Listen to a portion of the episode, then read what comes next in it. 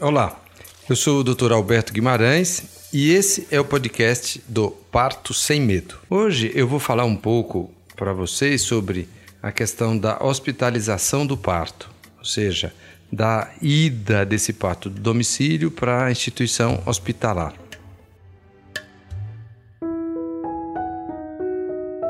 Quando eu, fui observando a questão dos partos, entendendo um pouquinho do contexto histórico, parto de saída ou realmente no final do século XIX, ele era entendido quase como uma aventura, porque pouco se tinha de maneira de controlar alguns aspectos, seja quando vai entrar em trabalho, seja que tamanho que tinha neném, quantos nenéns tinham, que posição tinha.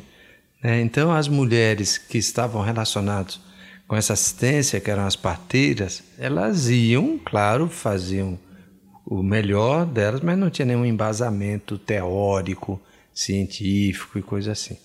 Então, a, a reza era um dos componentes muito vinculados com esse momento, e o desfecho também não tinha aquela questão de você culpabilizar o profissional que estava te assistindo. Né? Era uma coisa quase da fatalidade e tudo.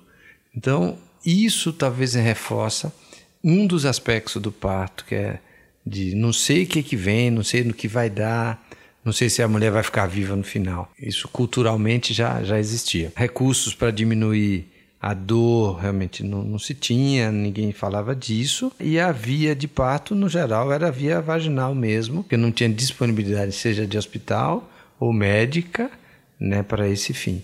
Então, digamos, engravidou vai nascer, né? E se vai sobreviver, a gente também não sabe.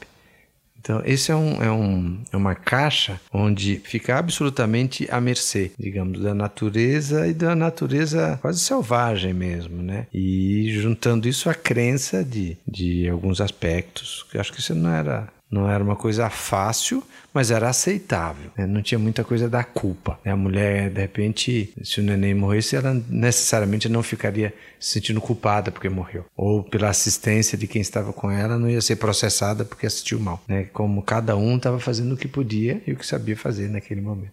Mas esses partos, eles aconteciam no domicílio, eram assistidas por parteira, seja parteira é, e a maioria delas apenas as tra ditas tradicionais, né, que iam para casa, assistiam, por vezes até durante o pré-natal dava alguma ajuda.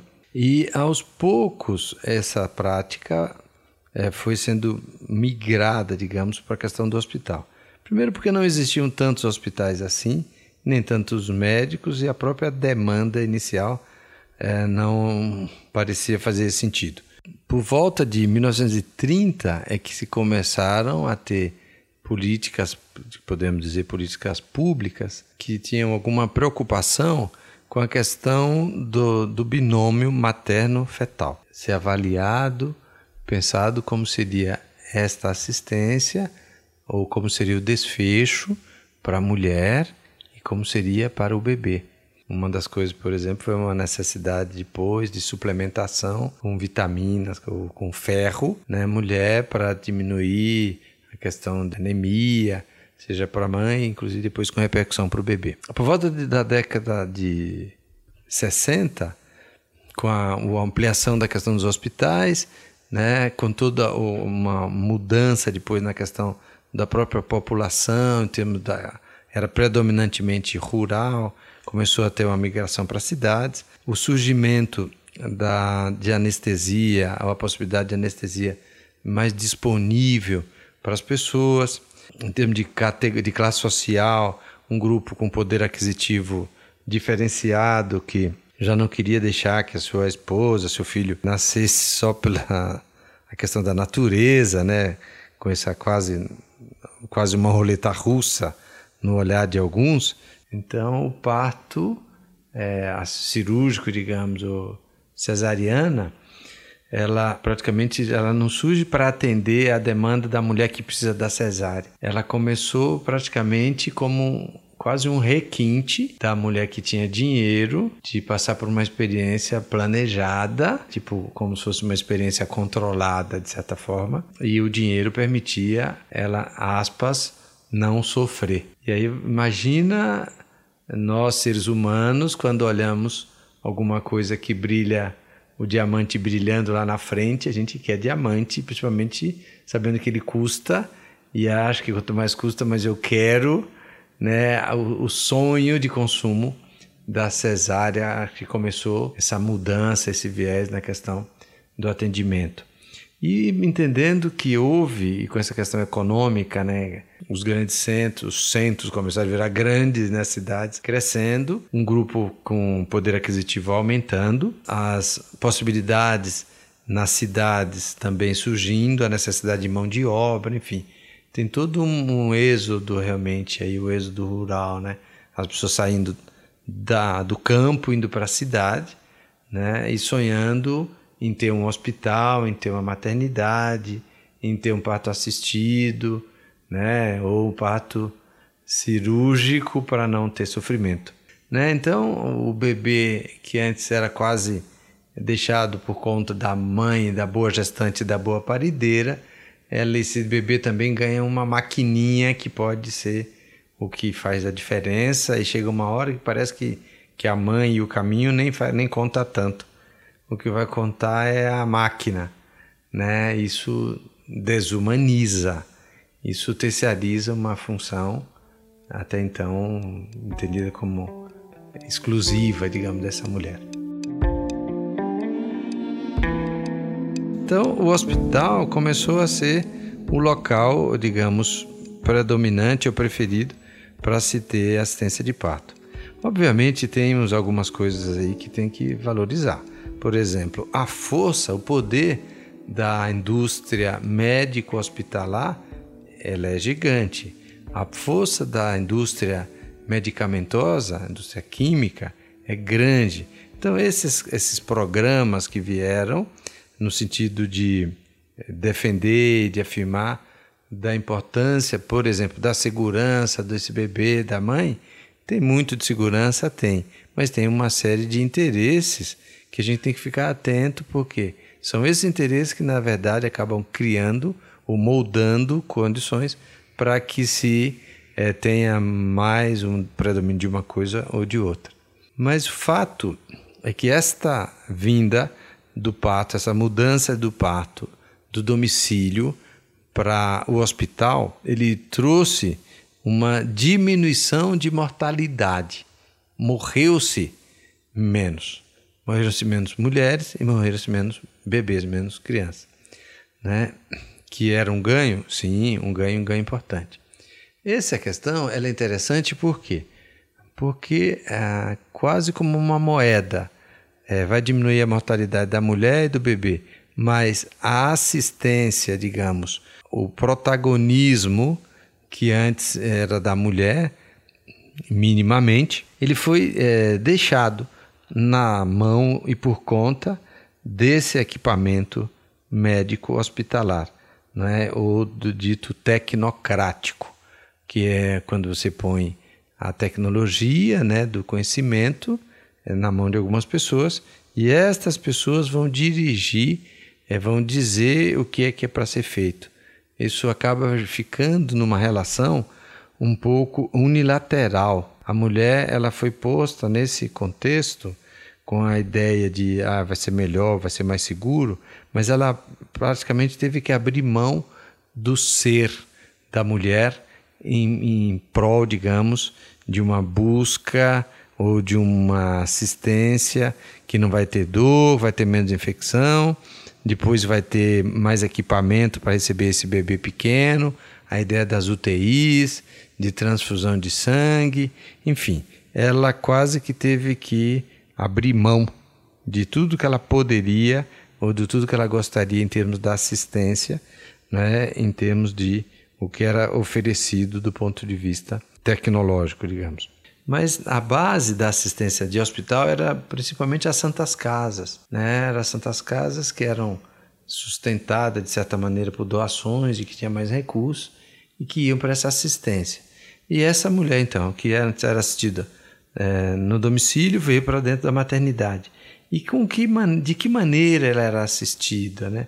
Então, quando você traz muita tecnologia, por vezes, você imagina que está ganhando da natureza. Por exemplo, o surgimento da ocitocina, que é um hormônio que pode ser usado para estimular a contração uterina, para as contrações ficarem mais fortes. Então, a mulher é internada para dar à luz, de repente, nós somos quem sabemos então de parto, ah, então já vamos acelerar, como se isso fosse um ganho, né? Só que esse acelerar implicava em aumento maior da dor, né? A mulher começa a gritar mais, a ideia do desamparo ou da desassistência, a ideia do sofrer é como se isso fosse ampliando, né? E com a técnica, por exemplo, da episiotomia, que era aquele corte que era feito embaixo, que é como se fosse para facilitar a saída do bebê e preservar a bacia, a bexiga e tudo mais, é, do aparecimento e da prática do fórceps, que é para retirada desse bebê quando ele estava numa posição mais alta, não saía, quer dizer, usava isso para tirar, né? Isso causava às vezes lesões na bacia, lacerava bastante os tecidos, inchava, cortava, feria, às vezes traumatizava o bebê, dependendo do momento que era feito. Muitos bebês às vezes não sobreviviam também a esse tipo de experiência. Essa mulher também tinha mais chance da questão dos pontos, de inflamar, né, que antes com a parteira raramente tinha, porque nem dominava a técnica. Então, a, o parto, que era dito e hospitalizado no hospital, vinha trazendo a, a impessoalidade um pouco da assistência. Porque aquela parteira que assistia em casa, para vocês terem uma ideia, muitas mulheres, quando nasciam esse bebê, davam à luz, esse bebê que ela assistiu à chegada, ficavam como netos dessa mulher. Muita gente chamava de vó, né? Então era da família. Essa parteira tinha vínculos, essa família tinha vínculos. Na medida em que esse parto foi para o domicílio, existia lá uma pessoa que era mais profissional, seja médico e até as parteiras no ambiente hospitalar, que agora eram as enfermeiras obstétricas, uma especialista, uma que está mais do lado da coisa da aspas da saúde ou do equipamento da assistência. Ela não estava muito do lado da mulher, da comadre e segurando na mão. Ela estava para fazer as coisas, para fazer nascer. Então era um outro papel. Isso acho que o parto, nesse momento, cristaliza a ideia de sofrer também, de sofrer bastante, de não dar conta de optar por coisas. Então você é como se assinasse um cheque em branco. Você internava e ia ver o que ia fazer com você. E depois você sai de lá, provavelmente com uma experiência muito dolorosa. E esta experiência é que caracterizaria depois o que muita gente ia chamar de parto. E talvez aí o parto ganhou esta fama que todo mundo tem de maneira geral.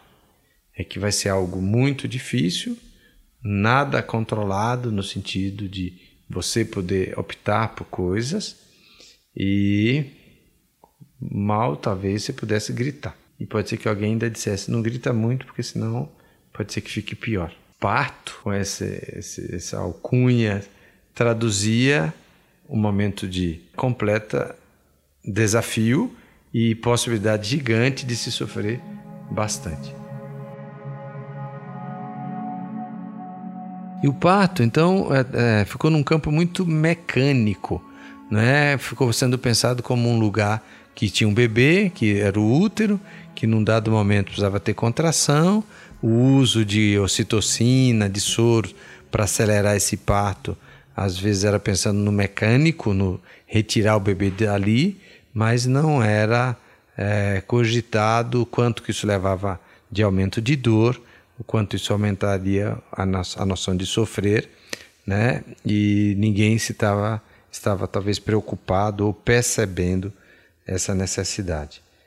E de novo, com toda essa mudança, Com o predomínio das santas casas, né, com assistência impessoal, o parto é, cristalizava ainda mais como uma experiência a ser temida, como uma experiência em, em que passar por ela significava quase abrir mão de vontade, talvez até de dignidade, porque era posta num sistema de muito pouca autonomia e fazer o que era dito para ser feito, mas minimamente é, sendo compartilhada as decisões e porque de fazer determinadas coisas. Então, muitos procedimentos médicos acabavam por fazer com que a experiência de fato fosse uma experiência muito traumática. Daí a ideia de parto é um negócio muito ruim ou muito assustador. E dito isso para o parto vaginal, que era o que as pessoas chamavam de parto normal. A gente vai falar bastante sobre esse tema em outros episódios, mas é importante entender. Esse surgimento, ele, ele cristalizou um negócio onde quem passasse por ali não poderia optar, tinha que se submeter. Então, essa mulher, imagina a assistência, o jeitão da assistência. Praticamente o modelo da assistência era baseado em algumas condutas. Por exemplo, a mulher chegava numa instituição, primeiro já, já internava separado, ela chegava sozinha, ela não tinha acompanhante ela no parto em si. Então ela era internada, né, muitas vezes na hora da avaliação inicial, num toque para ver a dilatação, se houvesse alguma reclamação, uma queixa de dor, muito provavelmente alguém diria: "Oh, mas o médico aqui sou eu. Por que que a senhora está reclamando, sabe? Isso é só um toque". Pega essa mulher internar, é, deixava em jejum, fazia raspagem dos pelos, faziam na época lavagem intestinal, então era feita uma lavagem intestinal. De maneira geral, já colocavam um soro com ocitocina, a ocitocina, que é um hormônio sintético para acelerar as contrações. Então, a ocitocina, muitas mulheres eh, já ouvi depoimentos que elas diziam assim que depois que colocavam o soro, aquilo parecia o soro da morte, porque as contrações vinham muito mais fortes e muito mais frequentes ficava uma atrás da outra. Então a dor intensa, né? Então essa pessoa já era colocado soro, era conduzido numa sala. Imagina quando ela ia chegando nesta sala, já ouvindo a gritaria de pelo amor de Deus, me tira daqui, me opera, eu pago, sabe, me socorra. E você está sendo levada para este lugar que as pessoas já estão desse jeito. Alguém fala agora, deita naquela cama, deita, fica deitada, né? Então, olhando para cima, esperando a próxima dor. E era dentro daquele cenário de muitas pessoas gritando, gemendo, que ocorreria o dito trabalho de parto. Quer dizer, a dilatação, que precisa chegar até 10, ocorreria naquele lugar onde cada um parecia querer gritar mais que o outro, no sentido de, quem sabe, conseguir uma, uma atenção especial ou algum tipo de ajuda. Depois de ficar por ali, gritando realmente, olhando para o teto esperando a próxima dor, às vezes aparecia uma enfermeira, né, para tentar acalmá-la, ou às vezes para dizer, ó, se ficar gritando é pior, né? Já ouvi relatos nesse sentido.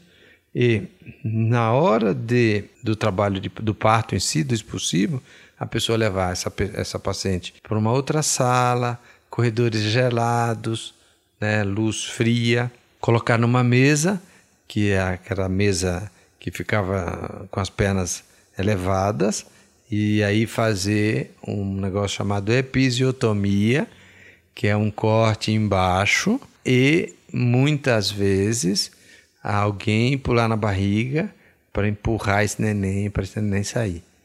Então, no, na episiotomia, nesse corte, eu já ouvi relatos de mulheres que foram submetidas a esse corte sem anestesia, porque o profissional achava que na hora da contração esse, esse nervo estava sendo distendido, portanto não precisava anestesia, não seria dolorido. E que muitas vezes, hora, na hora de cortar, usava uma tesoura que efetivamente também não cortava tesoura mastigava, ela mordia, ela apertava, mas não. Então a pessoa tinha que fazer vários movimentos para praticamente cortar aquilo. Ah, depois disso, alguém pulando na barriga, muito provavelmente esse bebê nascia muito mal. E já saía levado para uma outra sala para ser atendida, aspirado e não sei o que, pela pediatra, se tivesse pediatra no local.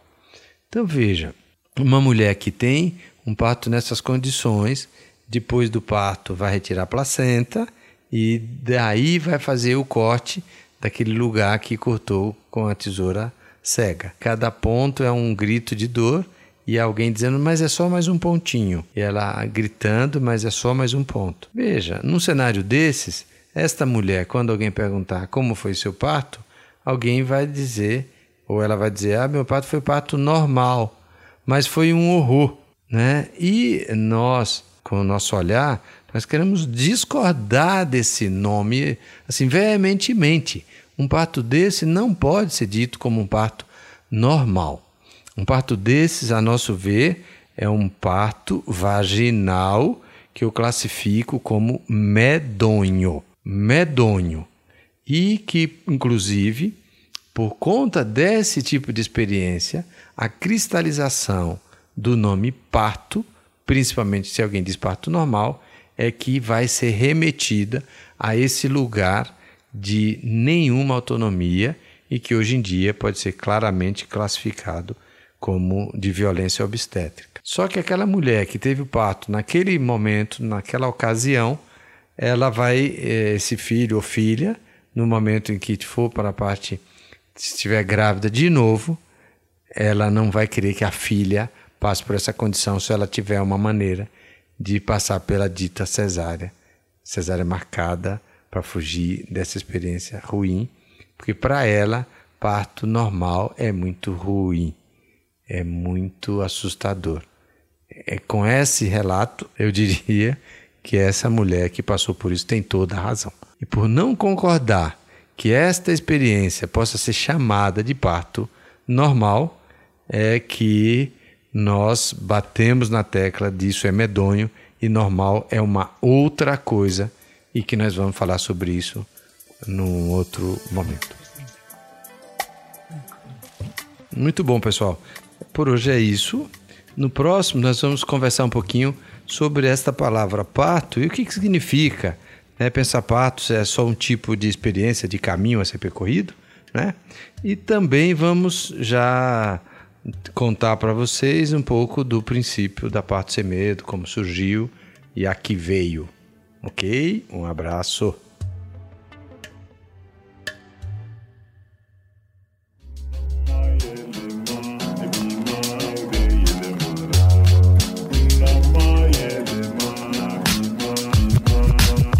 podcast editado por Voz Ativa Produções.